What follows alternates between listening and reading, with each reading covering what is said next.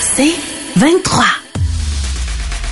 L'essentiel de Paul Arcan, tout ce que vous devez savoir chaque jour en moins de 60 minutes. Bonne écoute.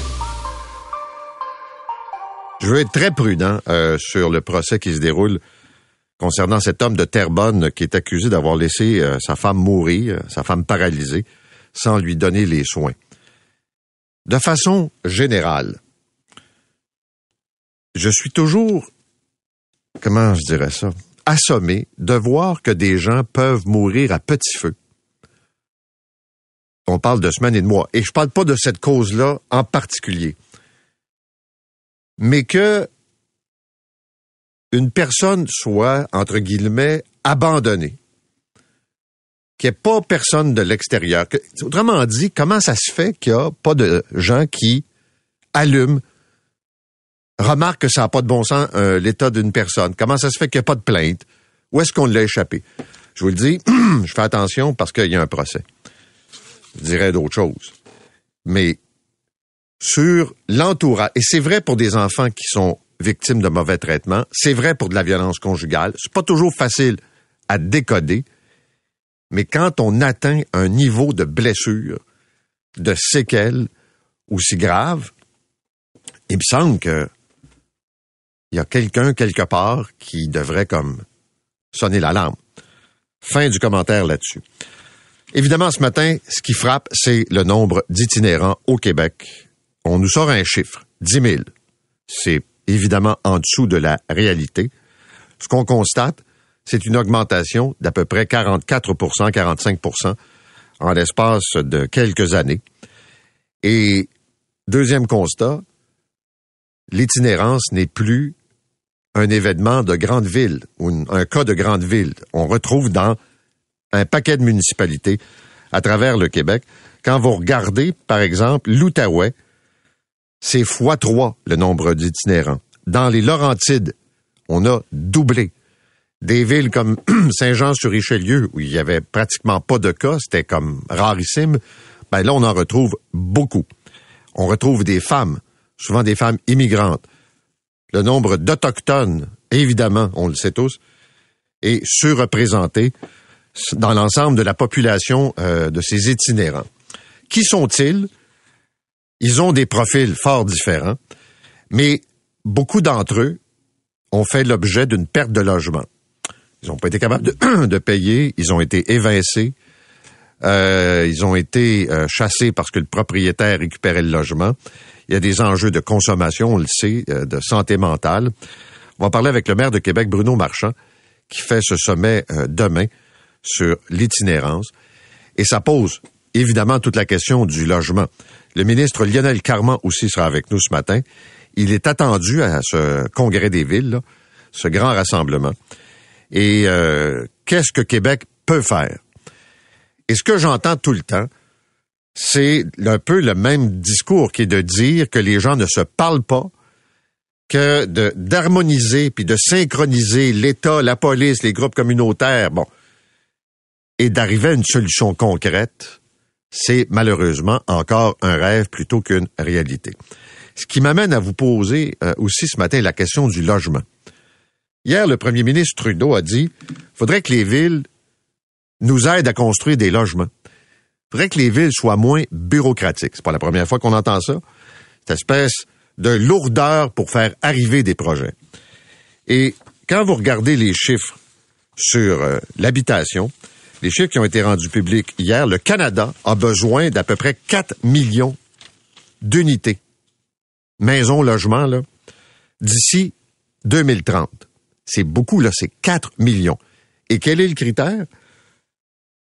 On veut que les prix se stabilisent et faire en sorte que les gens dépensent pas plus que 40% de leurs revenus pour l'habitation. Donc, augmenter l'offre, garder un contrôle sur les prix et rendre ça accessible.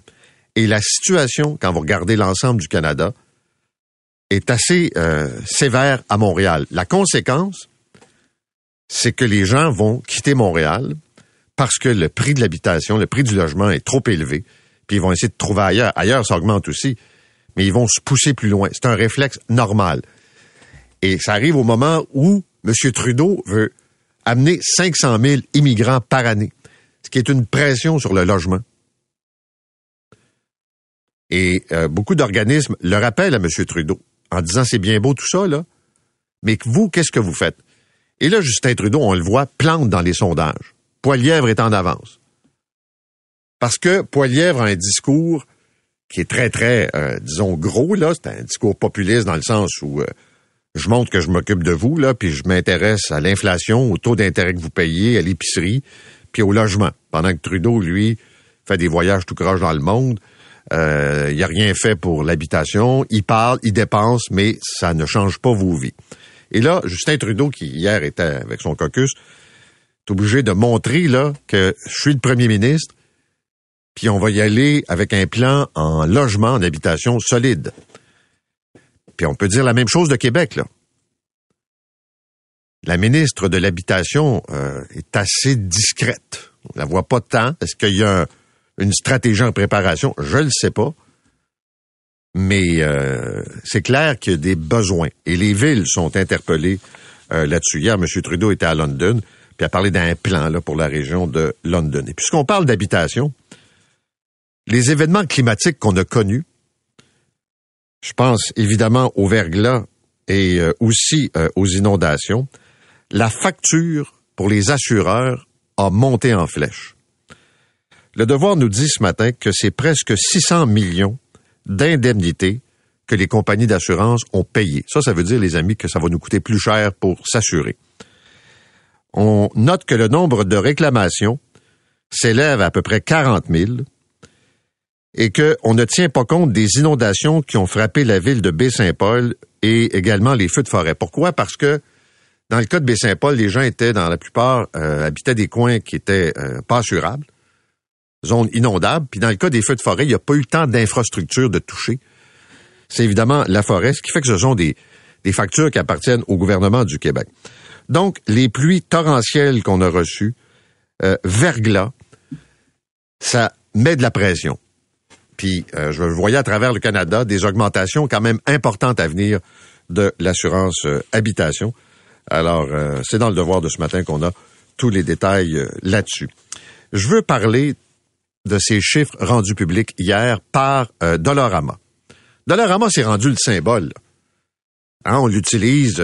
François Legault connaît pas des gens qui vont chez Dollarama. Sophie Brochu, faut pas faire d'Hydro-Québec, le Dollarama d'électricité. Ben, Dollarama fait bien de l'argent.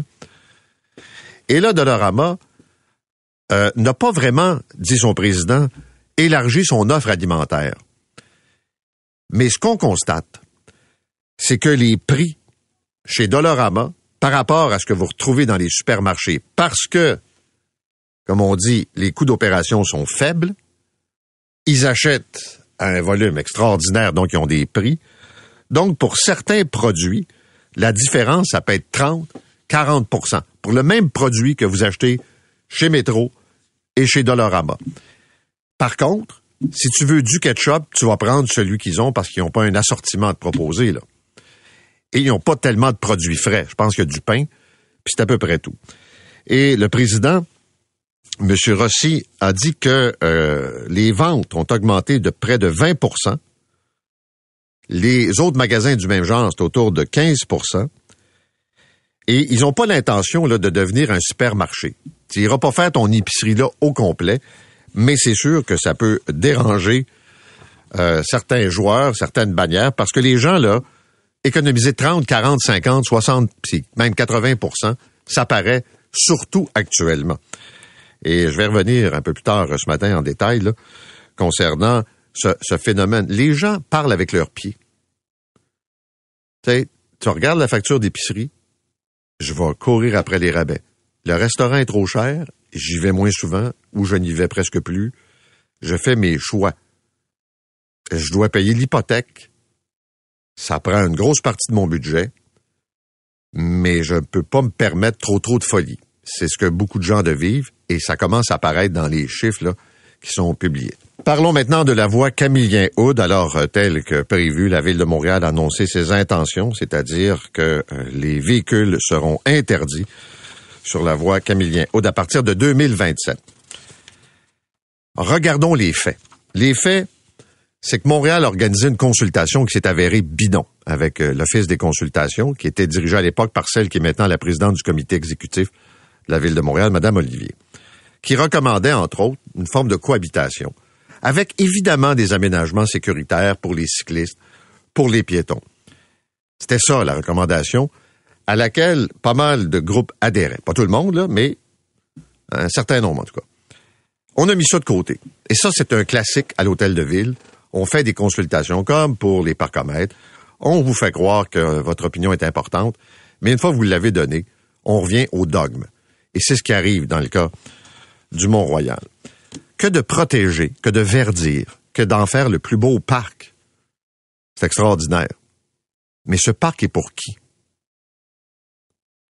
Pour les cyclistes, les piétons, les gens qui euh, ont la forme physique, par exemple, pour monter à pied. Je rappelle que c'est pas Central Park, c'est une montagne. Central Park à New York, c'est plat. La montagne, il y a une dénivellation. Puis il y a des gens âgés, à mobilité réduite, qui feront pas de vélo là, pour aller sur le top du Mont-Royal. Donc, je repose la question. Le Mont-Royal, c'est pour qui? À date, ce qu'on nous a présenté hier, c'est flou. Ça ne convainc personne sur, par exemple, l'offre de transport en commun. Ce que j'ai compris, je peux me tromper, c'est qu'on va envoyer des autobus, mais là, à part les phrases creuses qui ne veulent rien dire, nous allons offrir une offre bonifiée, fluide, je veux rien dire. Plus capable d'entendre ça. OK, les autobus, ça va être quoi le service? Ils vont passer par où? On les fout dans le trafic sur Côte-des-Neiges pour aller prendre le chemin Remembrance? Deuxièmement, il y a combien de vélos l'hiver qui prennent le chemin Camillien-Houd? D'après moi, très peu. Est-ce qu'on a besoin de, de fermer l'axe l'hiver alors que des gens, je le disais, vont par exemple pratiquer le ski de fond? Alors, c'est une décision très dogmatique, très politique, qui exclut à date beaucoup de Montréalais, puis de gens de l'extérieur. Et Montréal, en tout cas, hier, j'écoutais un peu tout le monde, personne m'a convaincu que c'était, puis je vais prendre un beau cliché à la mode, très, très inclusif dans euh, ce projet. L'autre affaire, Bernard Drinville a dit hier, bon, on sait, il n'y aura pas de toilettes mixtes. Or, il y en a déjà. Le gouvernement va mettre sur pied un comité scientifique qui aura pour mission de guider les décideurs concernant l'identité de genre et comment ces personnes euh, vont s'intégrer dans le réseau scolaire. Puis là, ça va de la présence en classe, on connaît l'histoire de ce prof, euh, également sur les aménagements, les accommodements raisonnables. C'est une nouvelle vague d'accommodements raisonnables. Euh, or, il y a déjà des euh, experts qui se sont prononcés et on a un guide qui existe depuis 2021. Je comprends que Drainville veut aller chercher une expertise puis voir ailleurs ce qui se passe dans le monde, mais euh, déjà le ministère de l'Éducation puise dans ce guide pour prendre des décisions. Et là, on donne des exemples. Le code vestimentaire. Euh, permettre à la personne trans de porter les vêtements qu'elle considère comme cohérents avec l'expression de son identité. Prévoir des lieux d'intimité neutres. Encore là, quand c'est possible physiquement. Mais là, ce qui est aussi intéressant, c'est de voir la récupération politique. Mon ami euh, Louis Lacroix a parlé avec Éric Duhem. Éric Duhem, il cherche, depuis que la COVID est moins intéressante, puis qu'il y a peut-être moins de complots à l'horizon, là, là c'est son nouveau cheval de bataille. Les drag queens qui donnent des conférences ou qui font de la lecture dans des bibliothèques et, et, et, un peu à l'américaine, puis dans la droite canadienne, la présence de, par exemple, de gens de la diversité dans les écoles qui pourraient influencer nos enfants. Voici ce qu'il avait à dire. Les enfants peuvent commencer à explorer leur identité de genre entre 3 et 7 ans. Il y a combien de jeunes qui peut-être sont homosexuels justement puis qui vont ils vont dire non mais peut-être que je suis une fille ou pas sûr que les transgenres comme Michel Blanc ou euh, Aurore Rossol Bouchard seraient invités. Je veux dire ça me rappelle un certain discours à une époque où j'entendais des gens qui disaient d'abord que être gay, homosexuel, c'est une maladie mentale. Deuxièmement, que de côtoyer des euh, gays ça pouvait contaminer les enfants. Ça pouvait les influencer. Puis là, on est en train de reprendre ce même genre de discours. Comme si c'était, là, des êtres qui pouvaient polluer l'esprit des enfants. Moi, j'ai bien de la misère avec ce discours-là que je trouve négatif. Je comprends que c'est une bouée politique, euh, mais ça fait dur. L'autre aspect politique aussi, c'est pas une grosse semaine pour Gabriel Nadeau-Dubois, là. Euh, comme on dit, il y a une limite à tenir des propos, puis le lendemain, continuer pour pas perdre la face et s'enliser. On le sait tous, il y a un appel de boycott pour Facebook et Instagram. Pourquoi je rappelle ça? Il y a une loi fédérale qui dit, vous faites de l'argent avec la pub en partageant le contenu des médias qui perdent des revenus. Donc, on passe au fédéral une loi, puis on dit, ben, vous allez négocier des ententes de partage de revenus. Facebook dit, nous autres, parfait, on ferme ça, et c'est terminé. Plus moyen de trouver, et on sait qu'il y a beaucoup de gens abonnés qui s'informent sur Facebook, par exemple, et vous trouverez plus la matière première. C'est un boycott. Alors, réponse des médias, c'est de dire, on va faire des gestes symboliques, évidemment, on va mettre de la pression. Puis il y a la ministre du patrimoine, Mme Saint-Onge, qui essaie de négocier avec les géants. Mais là, de voir Québec solidaire dans la même cour que les multinationales du numérique. Et je vous présente un extrait de ce que Gabriel Nadeau-Dubois a dit hier, là. Je l'ai écouté quatre fois pour être sûr que c'était ça qu'il voulait dire. Avant de dire aux individus, aux entreprises, aux partis, faites des, changez vos comportements, le travail du gouvernement, c'est quoi? C'est de faire des gestes structurants qui vont régler le problème. Donc, dans les deux cas, la crise climatique comme la lutte contre les GAFAM, je pense que les solutions individuelles sont insuffisantes. Et ce qui va faire la différence, c'est des gestes politiques structurants. Donc, le parallèle, il est là et on a exactement la même approche dans les deux cas. Non. La vraie vie, c'est que Québec solidaire a décidé de donner à ces multinationales de l'argent pour joindre les électeurs dans Jean Talon. Ce que fait le Parti libéral aussi. D'être sur Facebook pour l'instant, c'est une chose. Mais de prendre de l'argent quand on est supposé avoir des principes, puis de donner ça à des gens qui bloquent les médias québécois, ça veut-tu dire que Nadeau-Dubois a perdu des petits principes en cours de route? Les petits gestes pour l'environnement, me semblait que ça compte. Je comprends pas où il s'en va avec ses skis. D'abord, entre vous et moi, il n'y a pas de chance dans Jean Talon. Et là, il n'y a pas de position de principe, il n'y a pas, non. C'est pas parce qu'on donne 500 pièces, mais donne-les pas le 500 puis le 1000 pièces. Tu vas être cohérent. Est-ce que les gouvernements peuvent faire plus? Évidemment. Et tu en train de dire que les Québécois devraient peut-être pas recycler, le petit geste de recycler puis de composter? C'est au gouvernement d'avoir des politiques structurantes? Hey, sérieusement, là, les pas trouvés bien fort. Vous écoutez l'essentiel de Paul Arcan en 60 minutes. De retour après la pause.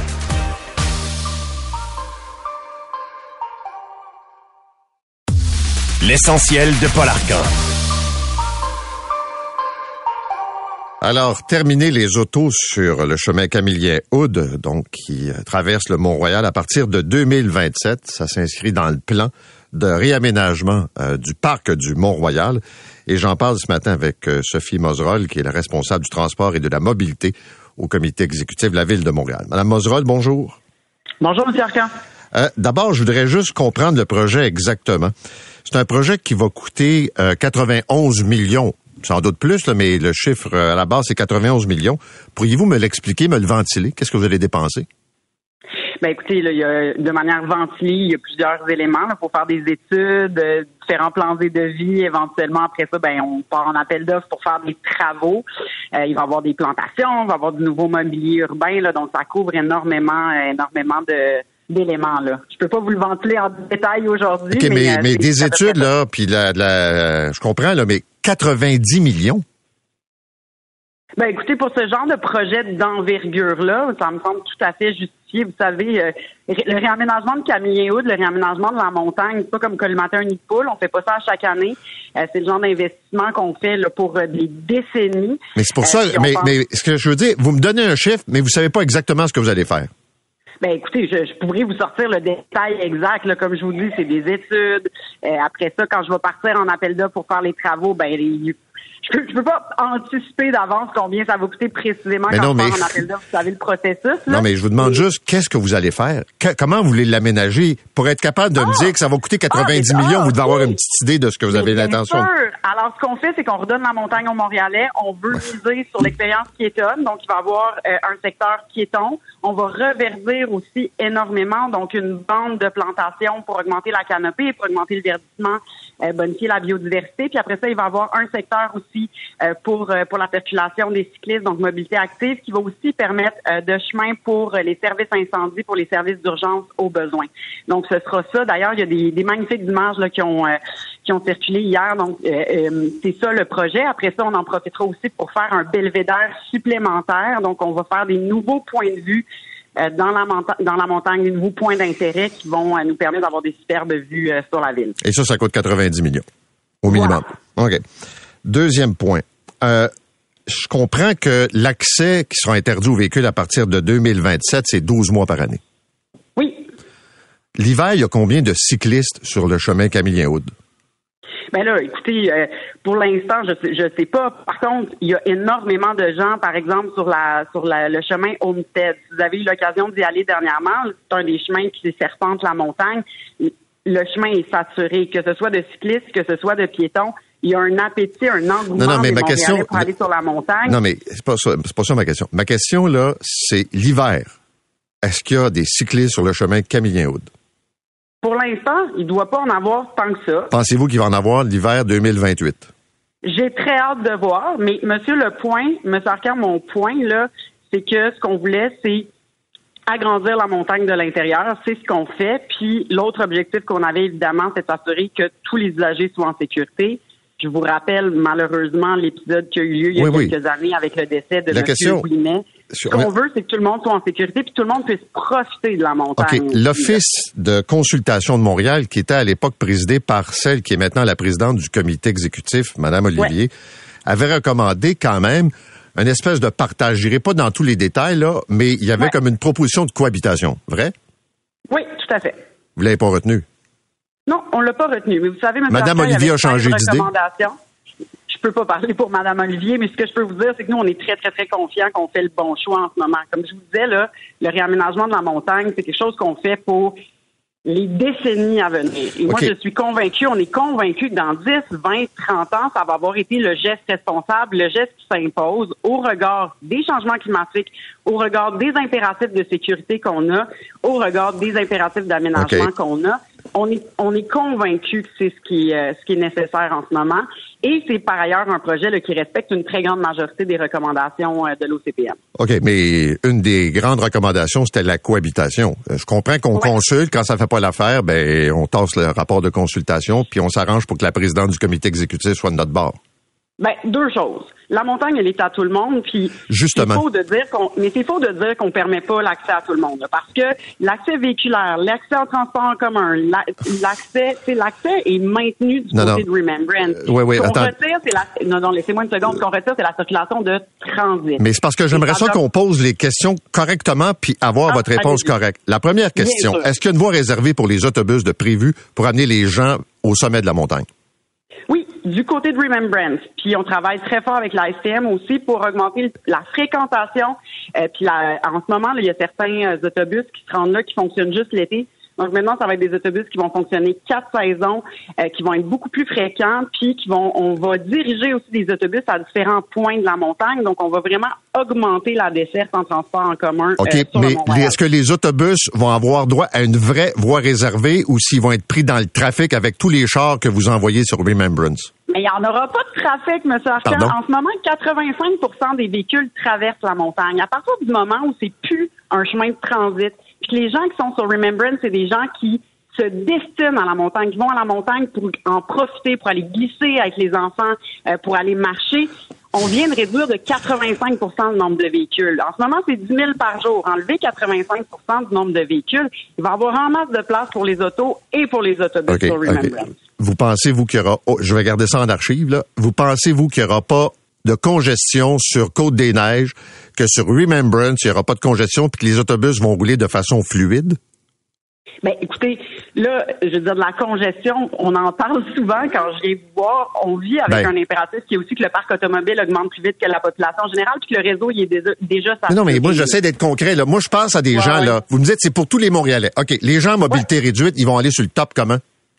Ils vont aller sur le top via Remembrance, puis on est en train de travailler. D'ailleurs, on a ben, en auto, en, en transport en commun avec des autobus adaptés. On est en train de travailler sur un système de navettes aussi pour qu'à partir d'en haut, on puisse les amener à différents points de vue. On, on travaille avec eux. Euh, on va on va élaborer ces solutions-là avec eux, mais les gens en mobilité réduite vont pouvoir aller sur la montagne au même titre que les personnes aînées, au même titre que les jeunes familles avec des enfants qui veulent aller lycée, au même titre que les piétons. Tout le monde va pouvoir aller sur la montagne. mais par exemple, par exemple, des personnes âgées qui monteront pas la montagne à pied, des gens à mobilité Ouais. réduite qui iront pas euh, en fauteuil roulant grimper le Mont-Royal, vous les en... puis des familles par exemple qui veulent aller faire un pique-nique, vous les envoyez vers Remembrance.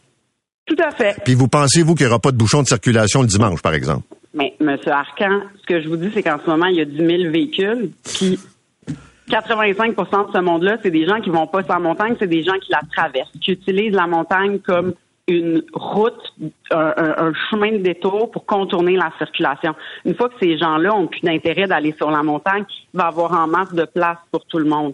Puis comme, comme dans n'importe quel projet, sais, parce que si on suivait cette logique-là, là, on n'en ferait jamais des mesures d'apaisement dans le centre-sud, par exemple. Non, là. non, c'est-à-dire que moi, je penserais, quand, quand on fait des projets comme ça, là, on s'arrange quand on le présente pour avoir les réponses à l'ensemble des enjeux soulevés, pas juste par les piétons et les cyclistes, pour l'ensemble des Montréalais.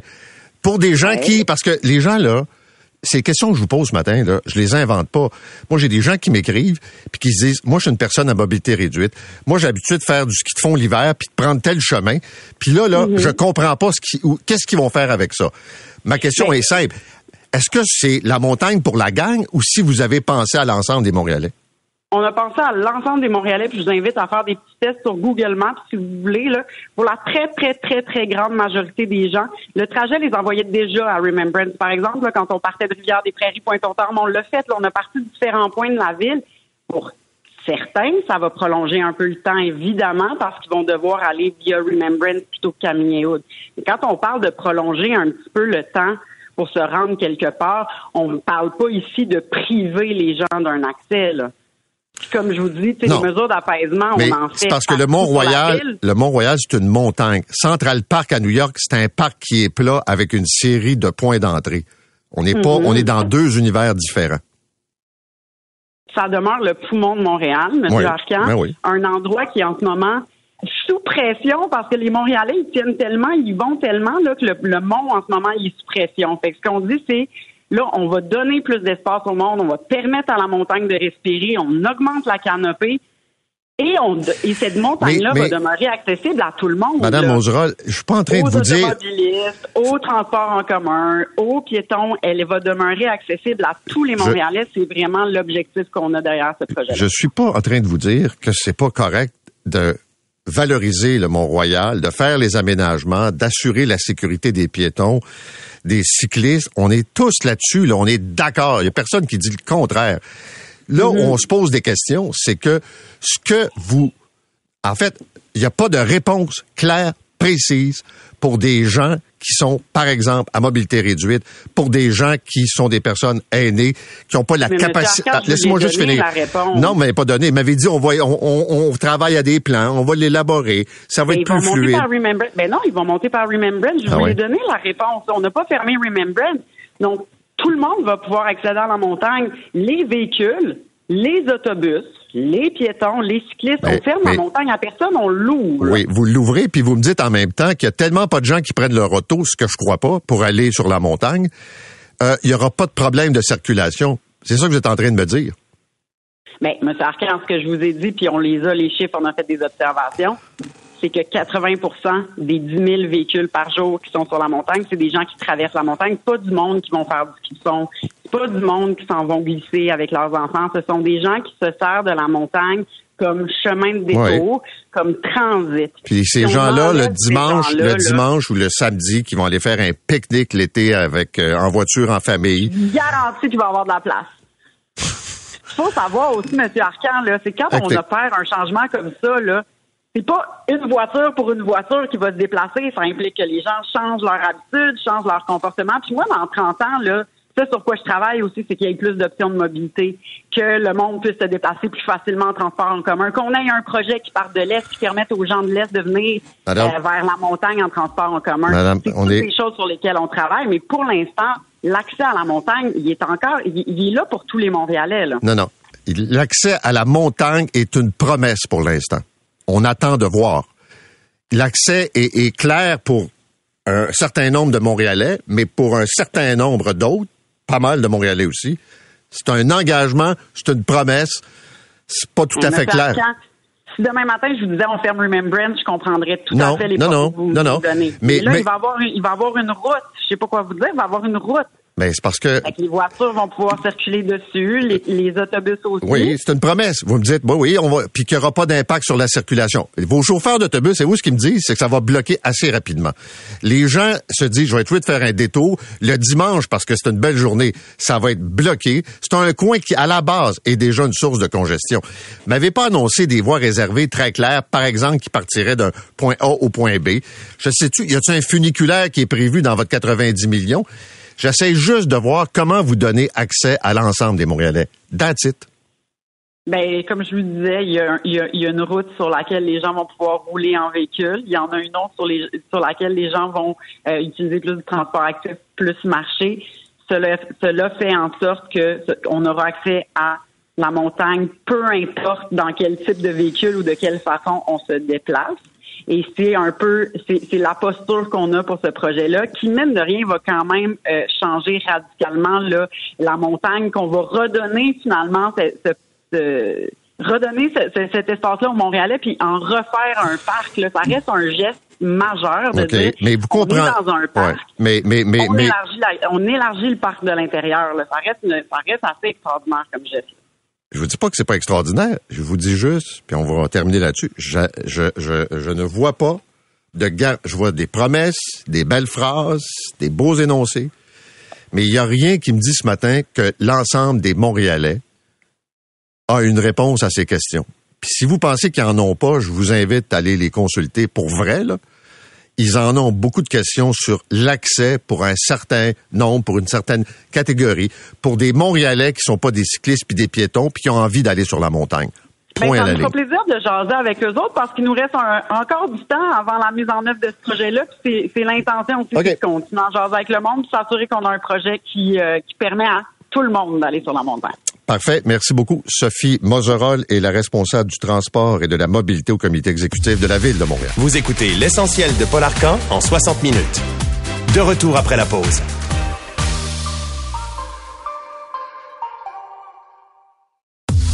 L'essentiel de Paul Arcan. Alors, ils sont au moins 10 000, 10 000 personnes itinérantes à travers le Québec. C'est une explosion. Euh, et on comprend très bien que c'est une vision partielle probablement de la réalité. Mais les constats qu'on peut faire ce matin, un, je le disais, une augmentation importante, 45% par rapport au dernier recensement, et surtout une explosion dans l'ensemble des villes du Québec. C'est pas strictement un phénomène urbain ou un phénomène euh, montréalais ou la ville de Québec. On retrouve des cas en explosion aussi du côté de Gatineau. À la lumière de ça, on le sait, il y aura une espèce de sommet des villes demain. Mais d'abord, on va faire le point ce matin avec le ministre responsable des services sociaux, Dr Lionel Carman. Docteur Carman, bonjour. Bonjour, M. Arcan. Euh, vous n'êtes pas surpris, j'imagine, mais c'est un portrait terrible que les Québécois euh, voient ce matin. Non, écoutez, euh, les chiffres sont inquiétants, mais comme je dis, il faut vraiment s'attaquer de façon urgente à essayer de briser la tendance, stabiliser les chiffres puis s'occuper surtout, je vous dirais, des ce qui, parle des, itinérants absolus, là, les 1300 qui sont dans la rue, qui vivent dans la rue. Puis je pense que ce qu'on voit aussi avec euh, le phénomène qu'on parle de perte de logement, de problèmes de logement, c'est que les personnes sont les plus désorganisées, ceux qui ont des problèmes de santé mentale, toxicomanie, ben, c'est eux qui n'ont pas accès au refuge actuellement puis qui sont dans la rue. Donc il faut trouver un toit pour ces gens-là. Ça je comprends, mais est-ce que dans l'étude, le recensement là, on demande à ces euh, personnes pourquoi vous êtes dans la rue. Autre la question du logement. Savez-vous pourquoi ces gens-là dorment dans la rue? Ben oui, alors ils ont donné euh, la hausse de la hausse des prix, les évictions, la toxicomanie, santé mentale, tout ça a été nommé. Mais est-ce que c'est les causes pour lesquelles ils ont perdu leur logement, ce, classement-là Oui, mais qu'est-ce que dans leur qu'est-ce qui dans leur vie les a amenés à se ramasser? Comme dans la rue comme personne itinérante? Mais par exemple, si si on si je suis évité, puis ils ont montré un bel exemple hier, une dame qui payait son loyer 525, on la met dehors. Où est-ce qu'elle va trouver un logement à 525 pièces Donc elle devient elle devient obligée d'être dans la rue. Puis nous, on espère qu'elle rentre dans un refuge pour entrer dans cette trajectoire de l'itinérance qu'on veut, qu'on veut pour la sortir de l'itinérance avec l'hébergement de transition, du logement supervisé. C'est cette, cette trajectoire-là qu'on doit développer dans toutes les régions du Québec, comme vous voyez. Mais peut-être que ma question n'est pas claire, là, je vais la reformuler. C'est moi, euh, ce que j'entends là, c'est qu'on retrouve, par exemple, beaucoup de jeunes qui sont des jeunes qui sont passés par la DPJ ah, et qui tombent dans la rue. Euh, beaucoup de femmes jeunes, souvent immigrantes. Euh, une surreprésentation des autochtones. Euh, on avait l'image lointaine de l'itinérant un peu vieux ayant des problèmes d'alcool, le clochard, si on veut. C'est pas ça la réalité. Au-delà de la question du logement, le profil change. Tout à fait. Mais nous, ce qu'on travaille aussi de façon, justement, on parle de collaboration interministérielle, mais nous, on travaille aussi sur la prévention de l'itinérance.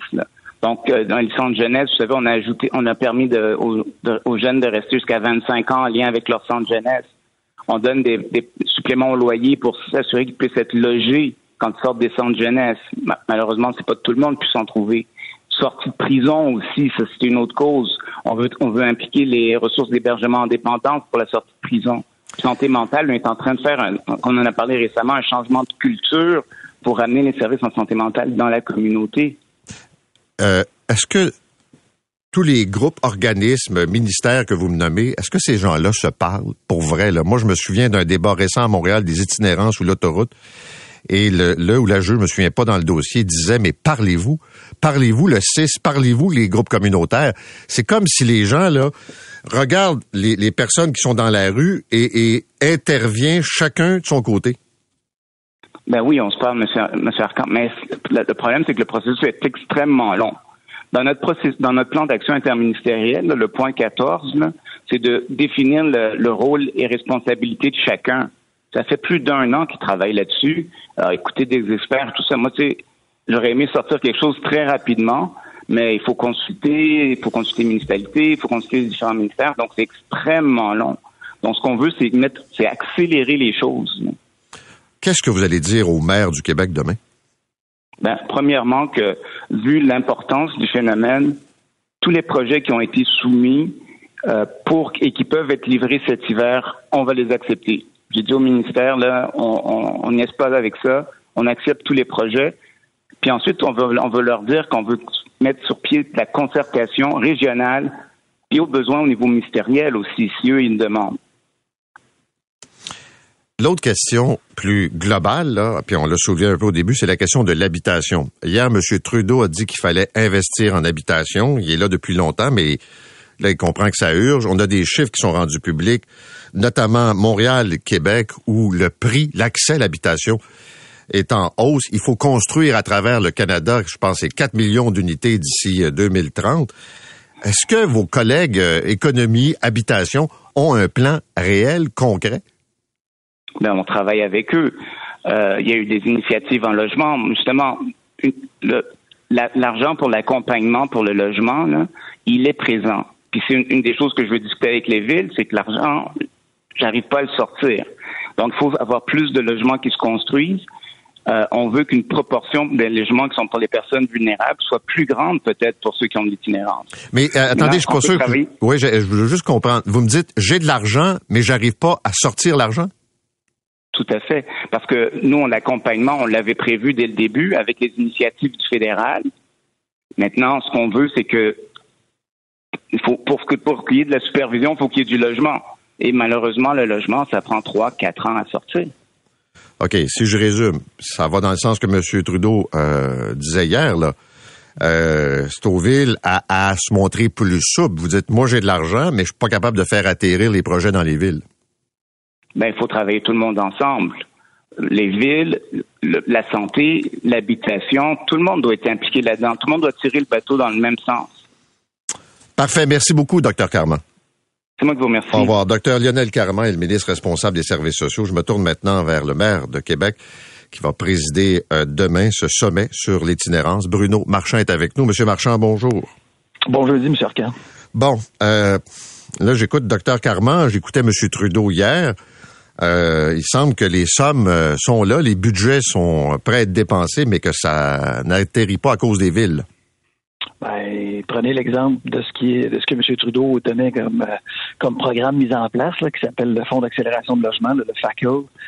il y a plein de villes au Québec qui ont fait des demandes. La ville de Québec en est une, Laval en est une autre.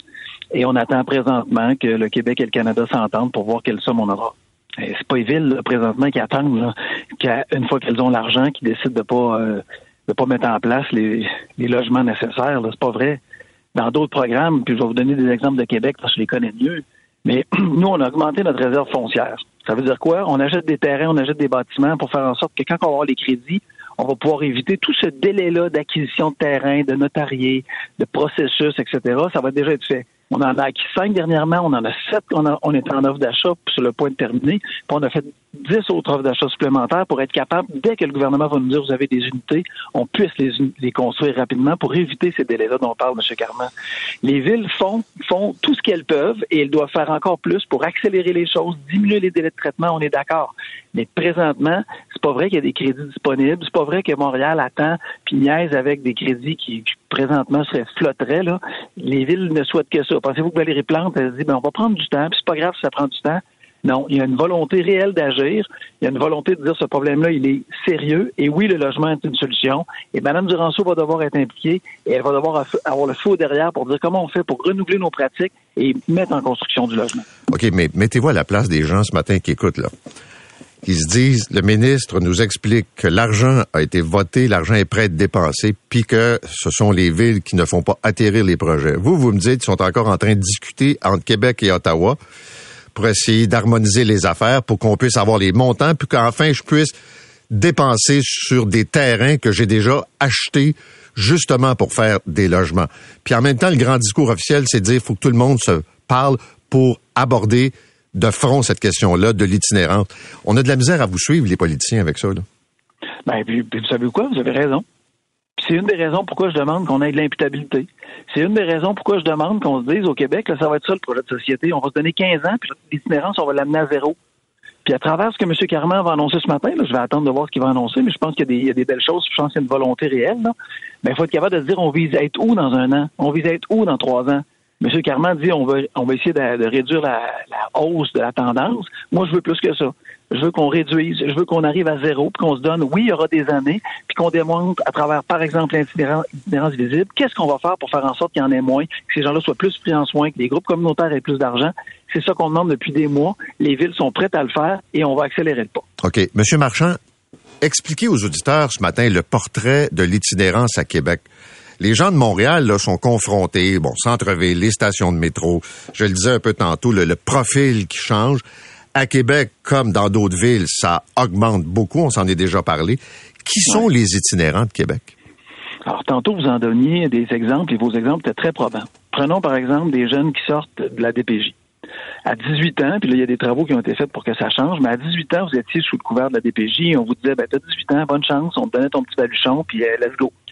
Et il y, a, un rapport qui est sorti il y a deux ans qui disait que 33% d'entre eux, il en sort 2000 jeunes par année de la DPJ. 33% d'entre eux vont vivre un épisode d'itinérance entre l'âge de 18 ans et de 21 ans. On s'entend-tu qu'on va pas dans le bon sens quand on sait que 33 donc 666 sur 2000, vont vivre un épisode d'itinérance? Et quand on sait qu'un épisode d'itinérance amène vers plus de problèmes, plus de problèmes de santé mentale, de la drogue, de la judiciarisation, des problèmes de criminalité et autres, on s'en va pas dans le bon chemin. Vous parliez de femmes immigrantes, vous parliez de, de profils de, des gens des Premières Nations. Nous, on le vit moins à Québec, là. Mais oui, il y a des profils comme ça. Il y a des, des solutions qu'on doit nécessairement mettre en place. Mais ça existe, c'est possible, il faut avoir de l'ambition, il faut être capable de se dire, on va se donner de l'imputabilité. Puis quand M. Carman parle de coordonnateurs régionaux, je ne sais pas quel rôle il accordera à ça, ben tant mieux, tant mieux, c'est quelqu'un qui est capable de botter les fesses de tout le monde, puis de dire, c'est ça notre objectif régional. À Québec, on est à 1000, là, avec les nouvelles statistiques, puis on sait que c'est sous-estimé, là. Ça, c'est les chiffres de l'an passé, c'est sûr qu'on a réussi à avoir. Ben, à 1000, là, comment on va faire pour être à 800 dans deux ans? Puis tout le monde va s'aligner feu, puis on va travailler avec l'objectif et non pas essayer de se définir ouais mais moi mon chef, ma chasse gardée, moi ma responsabilité, moi c'est pas ça. Puis là tout le monde finit par se parler, oui mais ça prend une éternité. On veut des résultats, c'est du monde qui souffre dans la rue, c'est des citoyens qui sont malheureux de ça, c'est du monde inconfortable, ça ne peut pas durer, le statu quo est impossible. Parce que quand on, jette un coup d'œil un peu plus large, on regarde Vancouver. Bon, c'est une chose là, puis euh, mais je regardais une ville comme San Francisco, qui était une ville touristique euh, et une ville avec une qualité de vie qui, depuis les dernières années, en raison du coût, euh, de l'explosion des coûts de l'habitation, partie de la population qui a quitté. Et, à chaque jour, il y a des reportages sur la violence, sur les conditions de vie d'une tristesse infinie des gens qui dorment dans la rue. Il y a beau faire beau, un peu, euh, relativement chaud, ça demeure quand même là une dérape complète à un point tel qu'on est plus dans la répression que la solution. Là. Ah et, ça, vous avez tellement raison.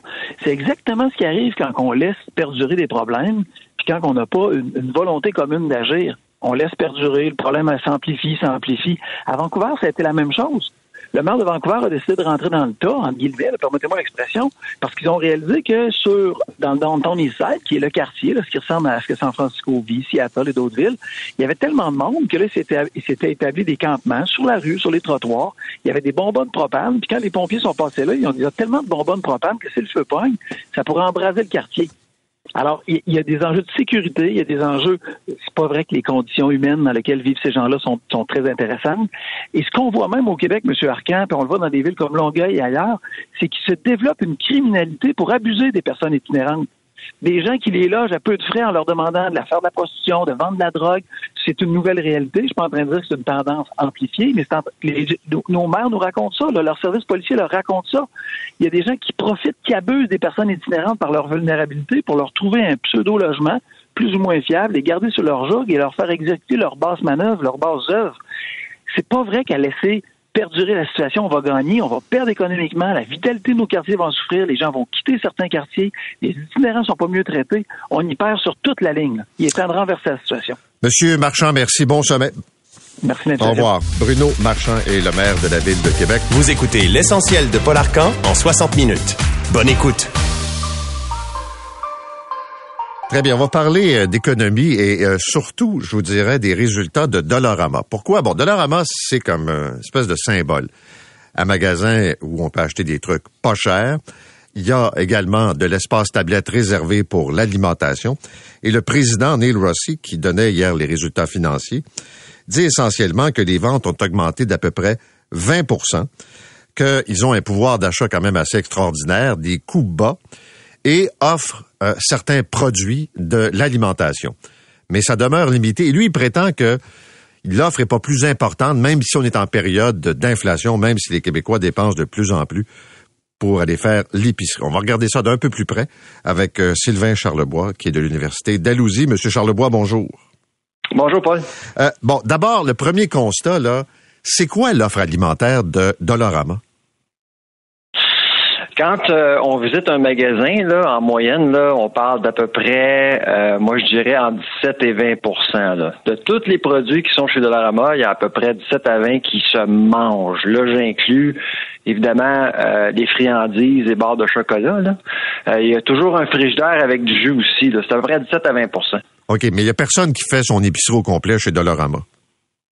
C'est impossible parce qu'il n'y a, a, pas de périssable. Il euh, n'y a pas de viande, il euh, n'y a pas de fruits et légumes. Donc, si on veut bien manger, c'est certain que euh, c'est impossible. D'ailleurs, quand on visite un supermarché, on paye pour le volet pratique. On peut tout acheter en magasin, tandis que dans la Rama, on offre qu'une partie de ce qu'on a besoin.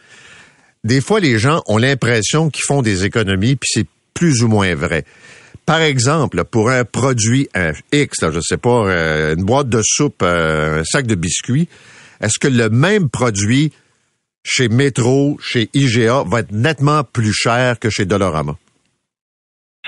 Euh, ça dépend. Euh, ça dépend. Euh, dans la majorité des cas, selon ce que nous on a remarqué, là, généralement, là, chez Dollarama, les, les prix sont, sont moins chers.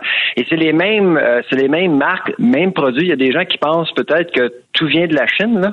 55% des produits chez Dollarama provient de la Chine. Dans l'offre alimentaire, on parle d'à peu près 35 à 40% C'est pour ça d'ailleurs que ça sent un peu le plastique quand on visite le Dollarama. Ça sent, c'est pas vraiment agréable comme expérience par, par rapport à d'autres marchés, mais par contre, ce que Dollarama fait, c'est que la bannière négocie avec un fournisseur et si vous recherchez, par exemple, je sais pas moi, du beurre d'arachide Kraft crémeux à 500 grammes, vous avez un seul choix. Et ce choix-là est souvent moins cher que même chez Walmart ou euh, Costco. Mais par contre, chez Walmart et Costco, on s'attend à plus de choix, euh, plus d'options.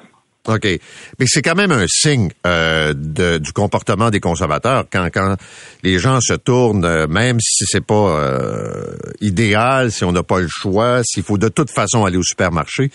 Ça veut dire que les gens, ils sentent la pression là, de la hausse du panier d'épicerie. Ben, j'ai passé mon été au, Québec là euh, cet été, puis euh, moi je vais souvent au Dollarama. Euh, J'étais pas seul. D'ailleurs, en passant, Paul, le, le, nombre de Dollarama au Québec là va dépasser euh, le 400 bientôt, et c'est au Québec où on retrouve le troisième plus haut taux de Dollarama par habitant au Canada. Est-ce qu'ils ont de la le Dollarama au Québec est populaire là. Est-ce qu'ils ont de la compétition réelle ou ils sont comme tout seuls dans ce marché-là? Ben, en fait, euh, quand on regarde la compétition pour ce qui est des magasins du dollar, là, euh, Dollarama domine. On s'attend à, atteindre le 2000 magasins au Canada d'ici 2030. Ça va très bien. D'ailleurs, pour ce qui est de la valeur boursière de Dollarama, écoutez bien, Paul, Dollarama vaut trois fois plus cher que Sobeys et GA. Trois fois. Incroyable. Merci ah beaucoup. Merci Sylvain. Sylvain Charlebois qui est euh, spécialiste sur les questions alimentaires de l'Université d'Alousie. Maintenant, le ministre Bernard Drinville a annoncé hier la mise sur pied d'ici Noël d'un comité scientifique d'experts, de sages, qui devra euh, guider le gouvernement dans les débats concernant l'identité de genre, l'inclusion des personnes trans et non binaires au Québec. On a vu bon le débat sur les toilettes mixtes. Or, semble-t-il qu'il euh, y a déjà un guide qui existe depuis même quelques années, que le ministère de l'Éducation l'a en sa possession. Alors, si le guide existe, pourquoi nous parler d'un comité maintenant? James euh, Galantino est avec nous. C'est le directeur général du Conseil québécois LGBT. Monsieur Galantino, bonjour. Bonjour. Euh, D'abord, ce guide, pourriez-vous me le décrire un peu? C'est depuis 2021. Exactement. En fait, c'est un guide qui a été produit, en fait, par le ministère euh, de l'Éducation et qui a été justement diffusé il y a à peu près deux ans. À ce moment-là, genre, le gouvernement a très, très bien fait ses devoirs dans le sens où ils ont collaboré avec le ministère de la Famille, avec le ministère de la Justice. Ils ont eu justement un comité scientifique, un comité d'experts. La chaire sur la diversité sexuelle la pluralité des genres de l'UQAM était sur ce comité. Euh, la table nationale contre le, de lutte contre euh, contre pardon, l'homophobie, la transphobie des réseaux d'éducation a vraiment contribué à ce guide-là. Il y a tout un travail qui a été fait justement pour évaluer la question de qu'est-ce qu'on fait avec les jeunes trans et non binaires dans les écoles parce que justement les jeunes commencent de plus en plus on, voit là à faire des communions dans les écoles, les transitions dans les écoles et les écoles étaient un petit peu désemparées à savoir qu'est-ce qu'on fait avec ça. Donc c'est vraiment avec le bureau de lutte en fait, le bureau de lutte contre l'homophobie, la transphobie du Québec et tous ces ministères là et toutes ces personnes là qui ont été rassemblées qui ont produit un guide sur voici les recommandations du gouvernement, les recommandations du ministère de l'Éducation sur qu'est-ce qu'on doit faire. Et dans ce guide là, il y a justement la recommandation d'avoir des espaces d'intimité neutres, donc des toilettes neutres, des vestiaires neutres on recommande d'utiliser les bons pronoms, les bons prénoms des jeunes choisis, d'avoir des systèmes pour que les jeunes puissent avoir comme justement leur prénom choisi. Donc il y a plein de recommandations sur okay, l'accompagnement. Ce que vous me dites c'est que ça existe déjà au ministère de l'Éducation là. Euh... Non, non seulement ça existe, mais c'est eux qui l'ont fait. Et donc, ça veut dire, là, si je redescends ça dans la machine, les directeurs d'école ou de, de, centres de services scolaires, j'imagine, sont au courant. Ça a été quand même euh, diffusé, donc vraiment, ils devraient être au courant, mais ça se peut qu'en effet, qu'il y ait des directeurs d'école qui l'ont peut-être pas téléchargé, qui l'ont peut-être pas lu. Mais techniquement, ce qui se passe, mettons, en Abitibi avec l'école présentement, ben, c'est une, une, école finalement qui suit les recommandations du ministère de l'Éducation. Bon, quand le ministre dit euh, je veux aller voir ce qui se passe ailleurs, je veux demander, mhm. voir quelle est la pratique dans d'autres pays, mhm. Avez-vous l'impression que ça peut bonifier ce type de guide? Ou là, ce qu'on nous prépare, c'est un exercice qui est un peu inutile? Dans ma tête à moi, c'est un exercice qui est un peu inutile parce qu'en fait, la question, c'est qui va être sur ce comité-là? C'est quoi exactement le mandat du comité? Sincèrement, au Canada, là, depuis à peu près 2013, en Alberta, en Ontario, puis en Colombie-Britannique, il y en a des écoles qui ont été construites avec des toilettes mixtes. Ça existe déjà, ça fait pas polémique du tout, puis ils n'ont pas reculé, ils n'ont pas cessé de le faire, ils continuent de le faire. Donc ça existe ici, ça cause pas de problème. Le comité, ben sincèrement, je comprends pas trop pourquoi, qu'est-ce qu'on veut faire avec ce comité-là, comme je dis, parce que si la question c'est est-ce qu'on doit oui ou non mettre en place des toilettes inclusives universelles pour tous, ben la réponse est évidente, elle est oui. La, la communauté scientifique est claire, il y a un consensus scientifique sur le fait que c'est positif. Le gouvernement lui-même suggère de le faire. Après, la question, c'est est-ce qu'on veut se poser la question de comment est-ce qu'on fait ça? C'est quoi les toilettes? Comment est-ce qu'on les instaure? Combien qu'on en met? Tu sais, toutes ces questions-là. Ben, en fait, le bureau de lutte, présentement, finance un projet qui est justement sur comment créer des espaces inclusifs, qui est en collaboration avec des urbanistes, avec des gens de la construction, avec des architectes. C'est d'ailleurs un projet que nous menons au Conseil québécois LGBT. À Mais, part mais de j'ai ça, ouais, mais j'ai une question pour vous euh, Oui. concrète. On prend une école Allons-y. existante. Tout à fait. On parle pas d'une nouvelle construction, là, mais d'école existante. Les toilettes des garçons, les toilettes des filles. Ouais. Est-ce que il n'y a pas d'autre espace Ouais. Il y a des enjeux que le ministre a soulevés euh, de pudeur euh, pour des adolescents ou encore aux primaires. Qu'il y ait un espace neutre, on comprend. Mais si c'est pas possible, comment on gère ça? On l'impose à tout le monde? Mais c'est pas une question d'imposer. Je pense qu'il y a plein de solutions. On peut s'asseoir. Chaque école est différente, en effet. Il y a plein, il y a plein d'aménagements différents qui sont possibles. Mais sincèrement, la- moi, la question que je me pose, c'est de quoi est-ce qu'on a vraiment peur à avoir des toilettes mixtes, même si, mettons, les toilettes qui sont déjà là, on les rend des mix. En soi, comme tout le monde va aux toilettes dans une cabine qui est intime, qui est fermée, le seul vrai enjeu qu'on voit finalement, c'est quoi? C'est qu'il y ait une adolescente ou un adolescent qui ensuite vont potentiellement se retrouver côte à côte à à peu près un mètre en train de se laver les mains. Est-ce que c'est vraiment de ça qu'on a peur? tu sais? Puis, encore une fois, Ben, il y a souvent une question d'intimité. Moi, si je- ce que j'entends dans la discussion, là, c'est l'espèce d'intimité euh, Ouais. qu'on souhaite préserver. Tout à fait. Après, est-ce que ça se peut qu'il y ait peut-être des gens qui sont un peu mal à l'aise? Possible. Il y a plein de choses dans la vie avec lesquelles les gens sont mal à l'aise, puis qu'on peut juste déconstruire et qui, avec le temps, on n'est plus mal à l'aise. Exemple, il y a 40 ans, les gens étaient mal à l'aise de voir deux hommes ou deux femmes se promener dans la rue main dans la main. Aujourd'hui, ça fait pas tant polémique. Ben, c'est bien que vous posez la question. Je vais vous faire entendre quelque chose, si vous me permettez. Éric Duhem, Oui. hier, a tenu des propos concernant la présence en classe, par exemple, d'un enseignant, une enseignante euh, Mm-hmm. non-binaire. Oui, tout à fait. Et, et lui, il se pose des questions, il est inquiet. Puis euh, peut-être prendre juste les écouteurs qui sont euh, près de vous, puis entendre ce qu'il a dit là. Je vais remettre ça en contexte. C'est notre collègue Louis Lacroix qui l'a interviewé. Et euh, on demandait justement, parce qu'on le sait, il est souvent en croisade contre euh, la présence de drague dans des bibliothèques.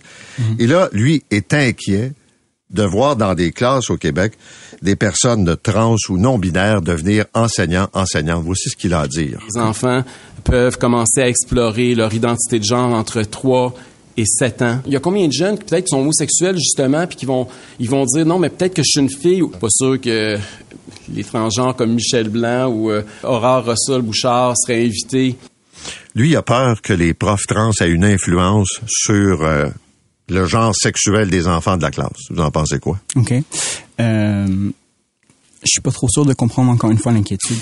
Je, je, je, je comprends pas l'inquiétude dans le sens où, genre, les personnes trans non binaires, ben, il y, en a partout dans la vie. Non, mais c'est comme si le prof était pour convertir ou euh, euh, con- conditionner, empêcher, euh, l'avez entendu comme moi. Là. Oui, oui, mais il n'y a pas de conversion. Je veux dire, on- n'est pas en recrutement. Je veux dire, être trans, comme c'est personnel, c'est un fait. Il y a des gens qui sont trans, il y a des gens qui ne le sont pas.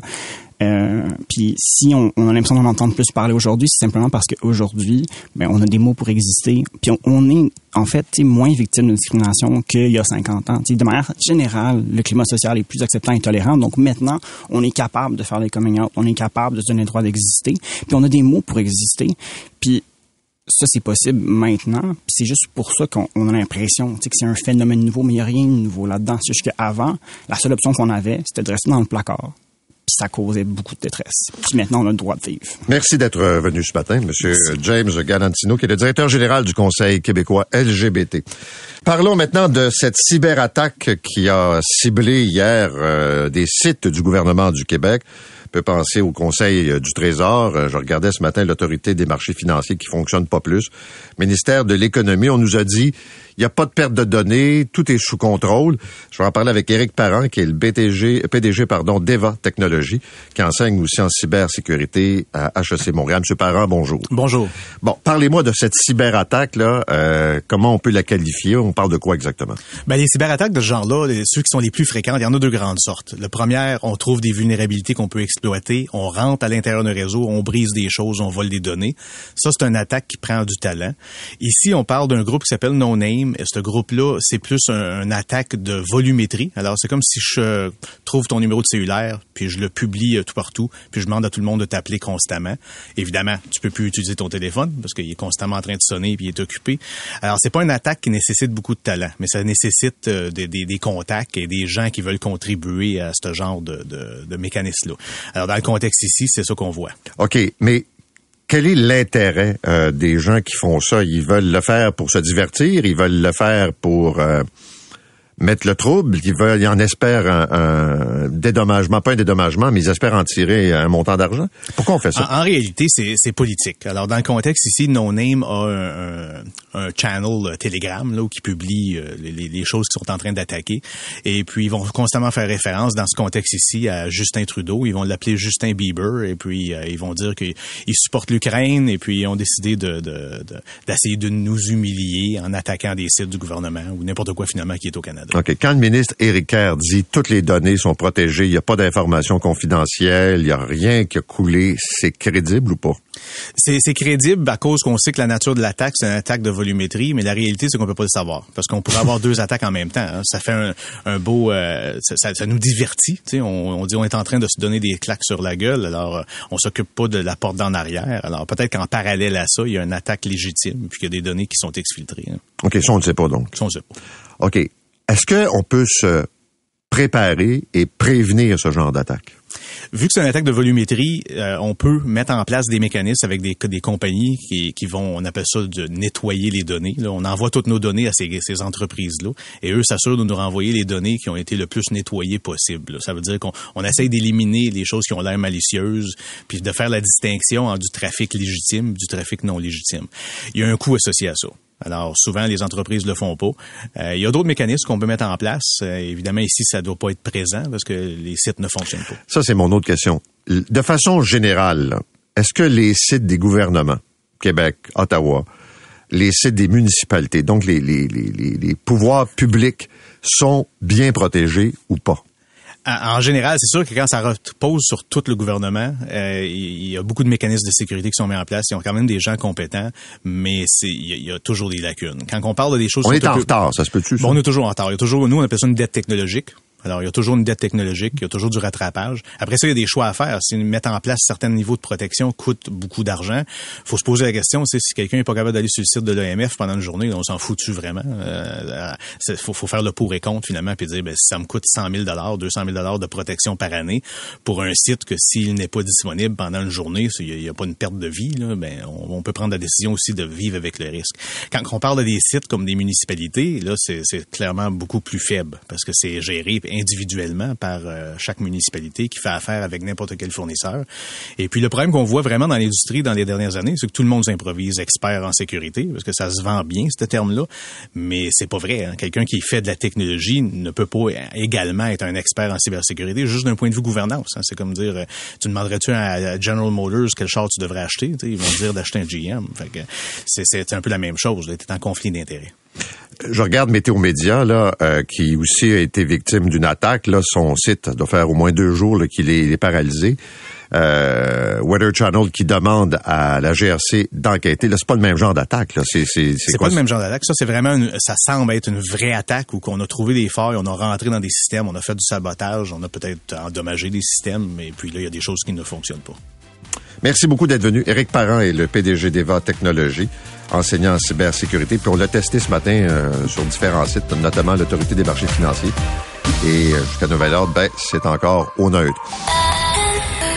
C'est 23.